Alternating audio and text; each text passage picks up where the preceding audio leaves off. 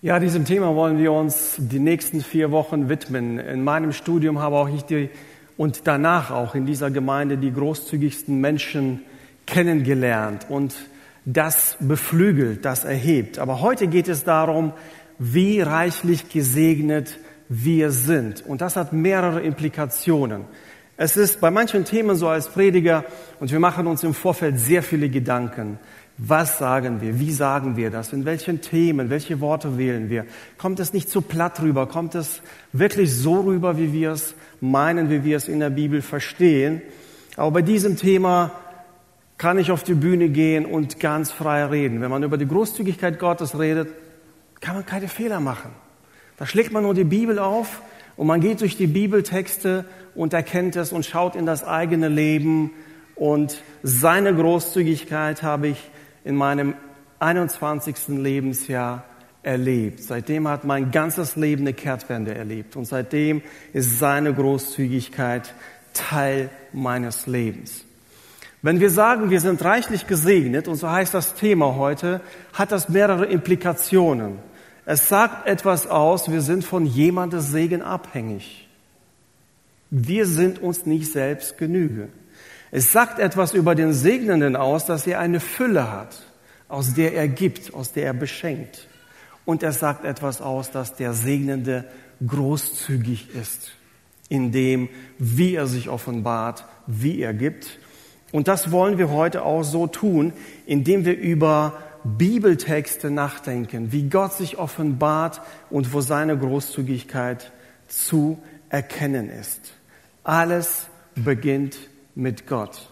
Und das sagen auch die nächsten Bibeltexte aus.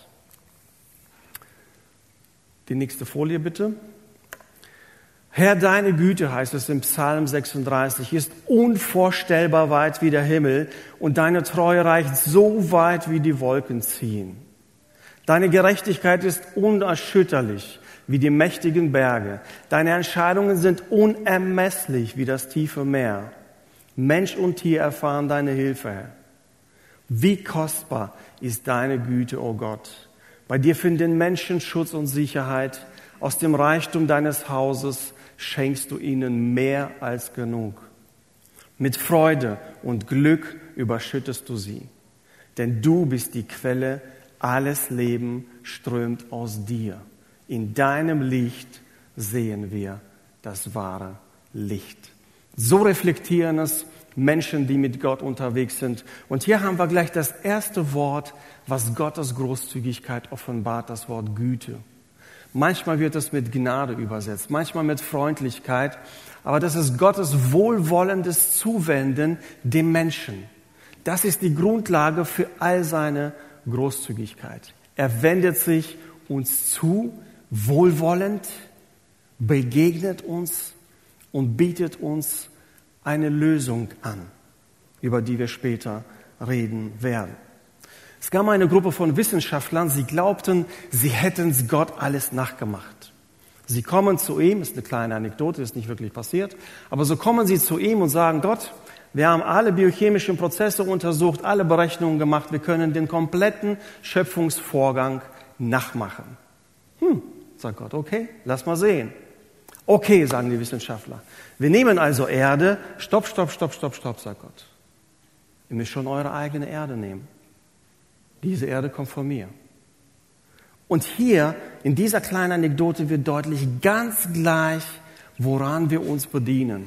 Ganz gleich, was wir weitergeben. Gott ist die Quelle, alles Leben strömt aus ihm. Alles Leben kommt aus ihm. Schnappen wir nach Luft, sind wir durstig? Brauchen wir Erde, um etwas hervorzubringen? Wir bedienen uns grundsätzlich all dessen, was er gemacht und geschaffen hat. Jeder von uns kennt das Gefühl, so dieses beschenkt, nicht nur beschenkt werden, sondern zu schenken. Und während du das Geschenk so gibst, beobachtest du denjenigen, der so auspackt und aufmacht und die Begeisterung und du erlebst es mit und wartest auf den Moment, bis das große Lächeln übers Gesicht, okay, bei Teenagern zählt das nicht, okay? Da müssen die Geschenke schon abgesprochen sein. Aber bei den meisten Menschen große Freude und der Schenkende freut sich daran. Bei Gott ist diese Freude noch viel, viel größer. Und Jakobus greift es im Neuen Testament auf und sagt, von oben, also von Gott kommen nur gute Gaben, nur vollkommene Geschenke. Sie kommen vom Schöpfer der Gestirne, der sich nicht ändert und bei dem es keinen Wechsel von Licht zu Finsternis gibt. Wisst ihr, das sind so Texte, die habe ich auch, die habe ich, keine Ahnung, wie oft ich die gelesen habe. Aber so in dem Licht der Großzügigkeit Gottes dieser Satz, in ihm ist kein Wechsel von Licht und Finsternis. Selbst in seinem Wesen, selbst in seinem unwechselbaren Wesen wird seine Großzügigkeit deutlich. Ich bin nicht heute so und morgen anders. Ich bin der, der ich bin. Ich bin immer derselbe. Und deswegen gelten meine Versprechen auch, die von Jahrtau die Jahrtausende alt sind. Also wir stellen fest, dass all das, was wir empfangen, angefangen mit dem ersten Atemzug, all das, womit wir uns bedienen in seinem Universum, all das kommt von ihm. Und das fiel den Menschen in der Bibel auch ziemlich leicht, das zumindest den meisten anzuerkennen. Der Knecht von Abraham, der seinen Sohn verheiraten soll und in ein fremdes Land geht, um die Frau zu holen, sagt zu dem Laban, zu dem Verwandten von Abraham, der Herr hat meinen Herrn groß gemacht.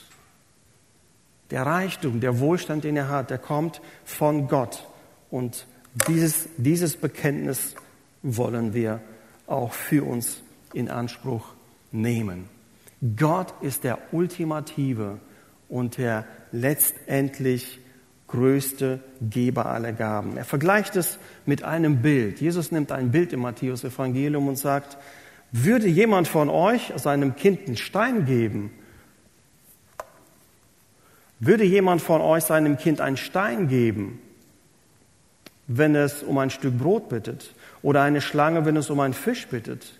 Trotz all eurer Bosheit wisst ihr Menschen, was gut für eure Kinder ist und gebt es ihnen. Wie viel mehr wird euer Vater denen Gutes schenken, die ihn darum bitten? Woran erkennen wir also Gottes Großzügigkeit? Einige Dinge habe ich erwähnt und ich möchte mit der Schöpfung beginnen. In der Schöpfung, ganz offensichtlich, in der ganzen Vielfalt. Orchideen. Kennt jemand Orchideen? Mag jemand Orchideen hier? Ja, so ein paar mögen es, die anderen nicht. Orchideen, es gibt 25.000 Arten nur von dieser Art von Blumen. Diese 25.000 sind aber in den sieben äh, 270.000 Arten von Blumen, wenn wir über Vielfalt reden. Es gibt in diesem Universum, und ich greife wirklich nur die dramatischen Sachen auf, es gibt in diesem Universum 100 Millionen schätzungsweise Sterne, so wie die Sonne. Ist das groß? Aber es gibt 100 Millionen solcher Galaxien, in der wir leben. Nur um mal diese Größe zu beschreiben, mit der wir es zu tun haben. Und dann der Schreiber von 1. Mose erwähnt es mit einem kleinen Satz. Er hat die Sterne auch gemacht. Punkt. Diese Galaxien und diese Millionen von Sternen, die er gemacht hat. Bei einem fehlt es mir noch so an Wissen, was Gott mit seiner Kreativität bei Fliegen und Mücken meinte. Das fehlt mir noch manchmal, vor allem im Sommer. Gott ist genial in der Vielfalt, aber das Zweite ist auch in der Komplexität.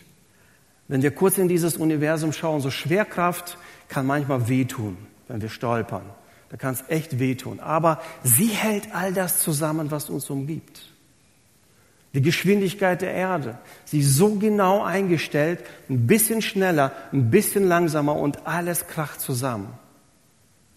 Das wollen manche Menschen dem Zufall zuschreiben, einer Evolution zuschreiben. Dahinter verbirgt sich ein genialer Designer. Schauen wir uns nur mal kurz den Körper des Menschen an. All die biochemischen Prozesse, die Nervenbahnen, alles miteinander verbunden, koordiniert, zielorientiert. Ein Fuß setzt sich vor den anderen, die Hände und Arme machen, was sie sollen, mein Mund spricht. All das in dieser Genialität. Gott offenbart sich in seiner Vielfalt, aber auch in der Komplexität. Er schafft nicht nur einen Roboter, der sich einfach bewegen kann, nein, er schafft es großzügig. All das, was er macht, ist einfach großzügig, ist es Wohlwollen.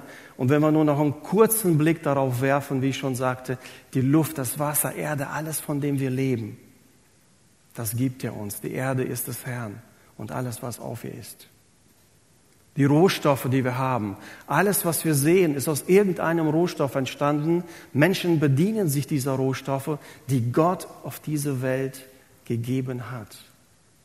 Gott ist großzügig in dem, wie er schafft und was er macht. Und dennoch, dennoch glaube ich, seine Großzügigkeit wird am besten, am stärksten, am sichtbarsten im Umgang mit Menschen. Schon früh begonnen mit Adam und Eva über Abraham und Noah, kommt er zum Volk Israel. Und im Umgang mit all diesen Menschen wird seine Großzügigkeit deutlich, wie er Abraham führt, wie er Noah begleitet, wie er sich dann dem Volk Israel widmet und auch ihm großzügig zuspricht, tut, was ich euch sage und dann segne ich euch übermäßig. Ihr werdet Schutz erfahren, ihr werdet Reichtum, Wohlstand erfahren, alles werdet ihr erfahren. Das Land, in das ihr zieht, ist voller Milch und Honig, was ein Bild einfach von Überfluss ist. Wahrscheinlich meinte er Deutschland. Also wir leben in einem Land, wo Milch und Honig überfließen, wo wir den größten Wohlstand in dieser Welt erfahren dürfen. Und hier haben wir einige äh, Eindrücke auch von den Menschen, die mit Gott unterwegs sind.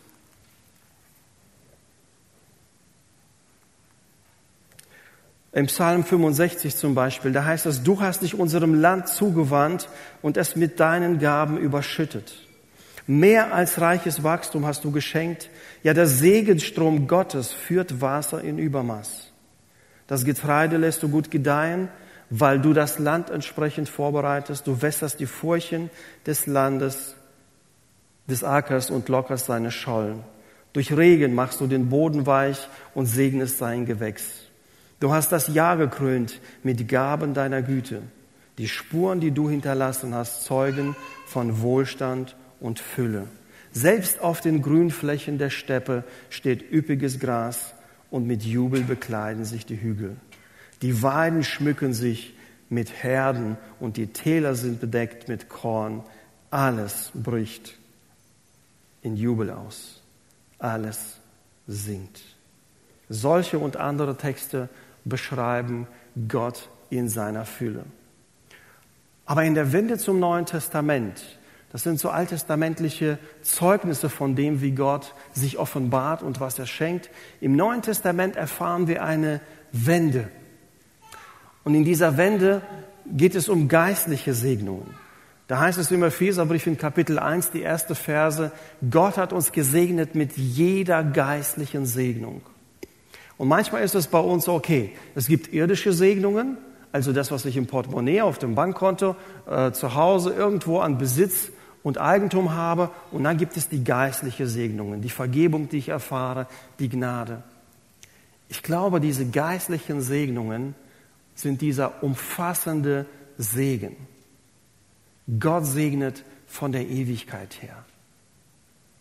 Jesus hat geheilt, er war großzügig, er hat viel Zeit mit Menschen verbracht, er hat sie geheilt und gefüttert, aber er wusste, jede Heilung gibt nur noch ein paar Jahre mehr. Was ist mit der Ewigkeit?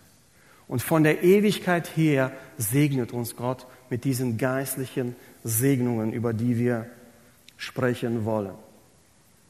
Und hier ist der Höhepunkt dieser Predigt. Der Höhepunkt von Gottes Großzügigkeit ist Jesus Christus.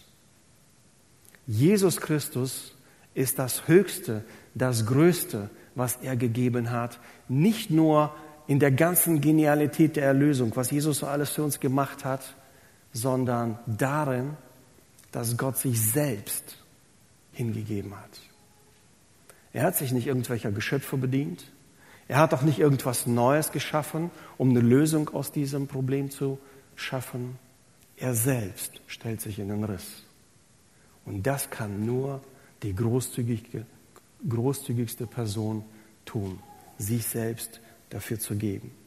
Der größte Akt Gottes, seiner großzügigen Liebe, ist in der Offenbarung und auch in der Erlösung von Jesus Christus. Man muss es, muss es schon sagen, die Menschen haben es Gott nicht einfach gemacht. Auch wenn ihnen so viel Segen zugesprochen wurde, sie haben sich immer wieder abgewandt, sie haben Fehler gemacht, sie haben gesündigt, sie haben sich von Gott entfernt und jedes Mal war er hinterher. Jedes Mal versuchte er seinen Wunsch von jeher zu erfüllen, ich will in ihrer Mitte wohnen. Ich werde ihr Gott sein und sie werden mein Volk sein. Seit jeher, seit der Stiftshütte, dem Tempel, Opferkult, Priestertum, Propheten, über all diese Jahre bis hin zu Jesus Christus, wo er sagt, ich werde Wohnung in euch nehmen. Was für eine Großzügigkeit in Jesus Christus. Und wenn wir nur über ein paar Bibeltexte hinüberfliegen, wird deutlich, Jesus ist die vollkommene und ultimative Offenbarung Gottes. Wer Jesus kennenlernt, der kennt Gott. So hat Jesus sich offenbart, gesagt, wenn ihr mich seht, dann seht ihr den Vater. Wer Jesus kennt, der kennt den Vater. Er ist das vollkommene stellvertretende, äh, stellvertretende Opfer in der Versöhnung. Es bedarf keines Opferkultes mehr wie im Alten Testament. Er ist der Grund und auch das Ziel der gesamten Schöpfung das wird in den Versen deutlich, die wir gleich lesen wollen. Denn ihr sollt nicht meinen Worten glauben, sondern dem, was in der Bibel darüber steht. Er ist der Mittler und der vollkommene Hohepriester in unserer Erlösung. Der Hebräerbriefschreiber fasst es zusammen in den folgenden Versen. Viele Male und auf verschiedenste Weise sprach Gott in der Vergangenheit durch die Propheten zu unseren Vorfahren. Unzählige Jahrhunderte. Einer nach dem anderen, einer nach dem anderen. Jetzt aber, am Ende der Zeit, hat er durch seinen eigenen Sohn zu uns gesprochen. Der Sohn ist der von Gott bestimmte Erbe aller Dinge. Durch ihn hat Gott die ganze Welt geschaffen. Er ist das vollkommene Abbild von Gottes Herrlichkeit, der unverfälschte Ausdruck seines Wesens. Durch die Kraft seines Wortes trägt er das ganze Universum. Und nachdem er das Opfer gebracht hat, das von den Sünden reinigt, hat er den Ehrenplatz im Himmel eingenommen, den Platz an der rechten Seite Gottes, der höchsten Majestät. Das vollkommene Abbild, das unverfälschte Abbild der Abdruck Gottes in Jesus. Gott schickt nicht irgendwelche Wesen, sondern seinen eigenen Sohn. Im Kolosserbrief lesen wir, dass Gott in seiner ganzen Fülle in Jesus Christus war. Mit anderen Worten, er selbst hat sich in seiner Person in diesen Riss gestellt und den Menschen großzügig und wohlwollend begegnet. Über viele Jahrhunderte, wenn das Volk sich entfernt, er ruft es, begnadigt es und bringt es zurück. In jedem Gericht sehen wir die Gnade Gottes, eine wohlwollende Zuwendung. Und das ist einfach genial. Christus selbst ist das Geheimnis.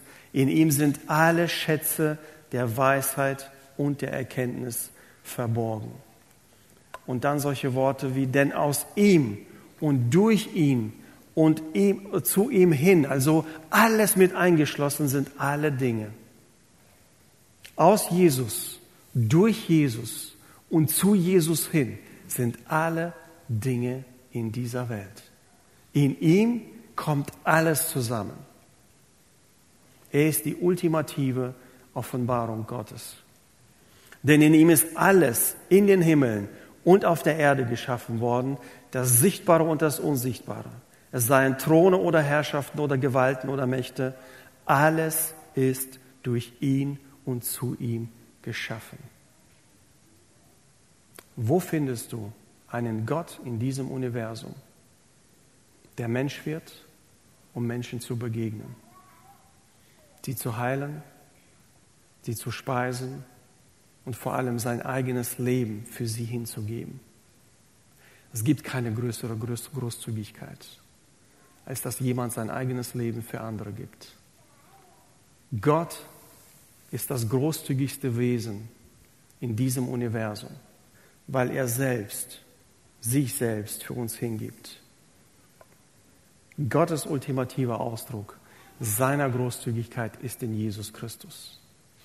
Wenn es heißt, wir sind mit jeder geistlichen Segnung gesegnet, dann spitzt sich alles auf Jesus zu. Aus ihm, durch ihn, zu ihm hin sind alle Dinge in diesem Universum. Und die Frage an dieser Stelle lautet, bist du schon großzügig beschenkt? Hast du Gottes Großzügigkeit entgegengenommen? Wir können Gottes Großzügigkeit eben mit diesem Wort Gnade zusammenfassen. Güte, freundliches Wohlwollen, Entgegenkommen, Gnade, das ist das Wesen seiner Großzügigkeit. Denn all diese Dinge sind unverdient. Das ist Großzügigkeit. Sie ist unverdient. Sam hat nichts dafür geleistet oder Erika, dass sie so eine Unterstützung bekommen haben. Ich habe nichts dafür getan, dass mir meine Schuld vergeben ist und ich ab meinem 21. Lebensjahr ein erfülltes, zielgerichtetes Leben leben darf. Während so viele Menschen sich ganz, ihr ganzes Leben lang rumplagen, was ist der Sinn des Lebens, was ist das Richtige. Diese Gnade ist mir zuteil geworden. Und ein Bild, wir haben im letzten Herbst äh, viel darüber gesprochen, macht es nochmal deutlicher aus dem Lukas-Evangelium Kapitel 15. Das Gleichnis von einem Vater und zwei Söhnen. Da wird deutlich, wie verschwenderisch, ja skandalös Gottes Liebe ist. Der Vater, der immer wieder zur Schande gemacht wird, erst von dem Sohn, der sagt, gib mir dein Erbe, und der bestraft ihn nicht. In Augen der Bevölkerung ist es ist eine Schande. So sowas, sowas lässt man sich nicht, nicht über sich ergehen. Dann steht er und wartet. Später heißt es ja, von weitem hat er ihn gesehen. Das setzt voraus, dass er auf ihn gewartet hat, Tag für Tag. Und dann läuft er ihm noch entgegen. Ein Bild, das einfach skandalös und unverständlich ist für diejenigen, die dem zuhören. Skandalöse Liebe Gottes ist die großzügige Liebe Gottes. Und dann erhebt er uns noch in den Stand seiner Kinder. Wir sind in einem höheren Stand als Adam und Eva. Im ersten Johannesbrief heißt es, welch eine Liebe uns der hat, seht, welch eine Liebe uns der Vater gegeben hat, dass wir Kinder Gottes heißen sollen. Und wir sind es. Deswegen erkennt uns die Welt nicht, weil sie ihn nicht erkannt hat. Geliebte, jetzt sind wir Kinder Gottes und es ist noch nicht offenbar geworden, was wir sein werden. Wir wissen, dass wir, wenn es offenbar werden wird, ihm gleich sein werden. Denn wir werden ihn sehen, wie er ist. Es gibt eine alternative Geschichte zu dem verlorenen Sohn. In einer anderen Religion, die Geschichte, der Sohn kommt nach Hause was macht der Vater? Er gibt ihm in der Ecke seines Geländes ein kleines, verkommenes Häuschen. Und 20 Jahre lang spricht er mit dem Sohn nicht. Er darf da leben, aber er hat keine Beziehung zum Vater. Das ist nicht ein großzügiger Gott. Ein großzügiger Gott erhebt uns in den Stand seiner Kinder. Er nimmt uns in seine Familie auf. Trotzdem, dass wir als Menschen es mehr als nur einmal verbockt haben. Und er sagt, wir sind zwar jetzt seine Kinder, aber was noch kommt ist, wir werden ihm gleich sein. So wie der verlorene Sohn. Er sagt nicht nur, geh dich mal duschen, du bist dreckig, sondern gebt ihm einen Ring, gebt ihm ein Gewand, bringt ihm Sandalen. Er stellt ihn her in seinen vorherigen Stand. Und das macht Gott mit uns. Bist du schon großzügig beschenkt? Beschenkst du andere großzügig? indem du diese gute Nachricht weitergibst, anderen erzählst, mit welch einem großzügigen Gott sie es zu tun haben in diesem Universum. Ich finde, keine andere Geschichte wie die, die ich gleich vorlesen möchte, beschreibt es so krass, so kontrastvoll. Und wir werden in den nächsten Predigten darüber auch hören. Dennoch möchte ich sie kurz lesen und ein paar Gedanken dazu äußern in dem Haus eines Pharisäers von Simon. Also es war ein reicher Mann. Pharisäer waren reiche Leute. Und viele Menschen sind zugegen und Jesus liegt zu Tisch mit Simon. Und dann heißt es im Lukas-Evangelium, Kapitel 7, dann wies er auf die Frau hin und sagte zu Simon. Davor gibt es eine Unterhaltung zwischen ihm und Simon. Und jetzt macht er ihm deutlich, die Frau ist da und die äh, begießt seine Füße mit den Tränen und trocknet seine Füße mit den Haaren ab. Und er weist ihn darauf hin und sagt, siehst du diese Frau? Ich bin in dein Haus gekommen und du hast mir kein Wasser für meine Füße gereicht. Sie aber hat meine Füße mit ihren Tränen benetzt und mit ihrem Haar getrocknet. Du hast mir keinen Kuss zur Begrüßung gegeben, sie aber hat, seit ich hier bin, nicht aufgehört, meine Füße zu küssen. Du hast meinen Kopf nicht einmal mit gewöhnlichem Öl gesalbt, sie aber hat meine Füße mit kostbarem Öl, Salböl gesalbt. Ich kann dir sagen, woher das kommt. Ihre vielen Sünden sind ihr vergeben worden. Darum hat sie mir viel Liebe erwiesen. Wem aber wenig vergeben wird, der liebt auch wenig. Und zu der Frau sagte Jesus, deine Sünden sind dir vergeben. Die anderen Gäste fragten sich, wer ist dieser Mann, dass er sogar Sünden vergeben kann? Jesus aber sagte zu der Frau, dein Glaube hat dich gerettet geh in Frieden. Man könnte stundenlang über diesen Text reden und über diese äußerste Großzügigkeit dieser Frau. Das Fläschchen mit Salböl, das sie zerbricht, ist ungefähr ein Jahreslohn, den sie da opfert. Aber viel mehr, viel mehr offenbart sie mit diesem Opfer und zeigt den anderen, mit wem sie es eigentlich zu tun haben. Es ist kein Rabbi, wie jeder andere. Mit ihrem, was sie hier offenbart, zeigt sie, ihr habt es mit einem Gott zu tun, nicht mit einem Menschen, nicht mit einem Lehrer. Und dann wieder diese Großzügigkeit in Vers 48. Oft ist es ja so, Jesus hat geheilt, Menschen wurden gesund und manchmal hat er bei der Heilung gesagt, statt sei geheilt, hat er gesagt, deine Sünden sind dir vergeben. Jede Heilung dauert nur für ein paar Jahre. Die Sündenvergebung sorgt dafür, dass wir ewiges Leben haben. Und hier wird wieder seine Großzügigkeit offenbart. Deine Sünden sind dir vergeben. Und dann macht er ein Prinzip deutlich. Er sagt, ich kann dir sagen, warum das kommt. Weißt du, warum diese Frau so großzügig ist? Weil ihr viel vergeben worden ist. Sie hat es verstanden, dass ihr viel vergeben worden ist. Und wer Gottes Großzügigkeit verstanden hat, der spiegelt sie in seinem Leben. Man kann vieles mit materiellen Dingen einstellen, aber man kann auch in den Beziehungen großzügig leben. Wie wir anderen vergeben, wie wir auf andere zugehen, wie wir mit anderen umgehen. Sind wir großzügig da drin, wie wir das tun. Ich möchte uns drei Dinge mitgeben, wie wir diese Großzügigkeit Gottes in Anspruch nehmen können. Einmal, es gibt so etwas wie Verheißungen, ein altes Wort für Versprechungen. Gott gibt Versprechungen. Angefangen ganz am Anfang der Bibel, wenn ihr das und das tut, ihr werdet das und jenes und dieses und solches haben. Einen großen Segen, den er zuspricht. Er gibt Verheißungen. Betet ihr in meinem Namen zu zweit oder zu dritt, werde ich euch erhören und ich werde euch Dinge geben. Werdet ihr an meine Tür klopfen, werde ich sie aufmachen.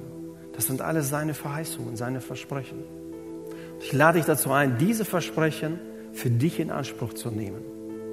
Dass diese Geschichte von dem Vater und zwei Söhnen nicht irgendeine coole Geschichte ist, sondern dass es Teil deiner Geschichte wird. Dass du diese Großzügigkeit Gottes, diesen Vater der skandalösen, verschwenderischen Liebe, ihm begegnest und das für dich in Anspruch nimmst. Diese Verheißung gibt es aber nicht losgelöst von seiner Führung, deswegen nimm seine Führung für dich an. Gott ist ein guter Hirte, heißt nicht nur, dass er dir hinterherläuft, um hier ein Kissen drunter zu legen und da nochmal versorgen und hier noch zu helfen. Der gute Hirte geht voran und du folgst ihm. Nimm seine Führung für dich in Anspruch. Folge seinem Leben, seinen Prinzipien. Das Leben von Jesus ist so beeindruckend, nicht nur, weil er sein Leben am Ende gab, sondern sein ganzes Leben davor offenbart, wie man mit Gott lebt, in welcher engen Beziehung. Nimm diese Führung für dich, in Anspruch. Und drittens, ganz offensichtlich, gib diese Großzügigkeit weiter, die du bekommst, in jeder Hinsicht, in deinen Beziehungen, mit deinen materiellen Gütern, was immer deine Möglichkeiten sind. Jeder, der verstanden hat, was Gottes Großzügigkeit für mich bedeutet, wird sie im eigenen Leben spiegeln. Wir bekommen jetzt in dieser Zeit eine großartige Gelegenheit, auch Gott das zurückzugeben, auch wenn nur mit Worten, mit Gedanken oder auch nur in unserem Herzen, ins Gebet zu gehen, ihm zu danken. Aber wir werden noch viel Gelegenheit in den nächsten Wochen haben, darüber nachzudenken, wie diese Großzügigkeit gelebt wird, so dass es ihn ehrt. So lasst uns in den nächsten Minuten ihn mit unseren Liedern und Gebeten ehren.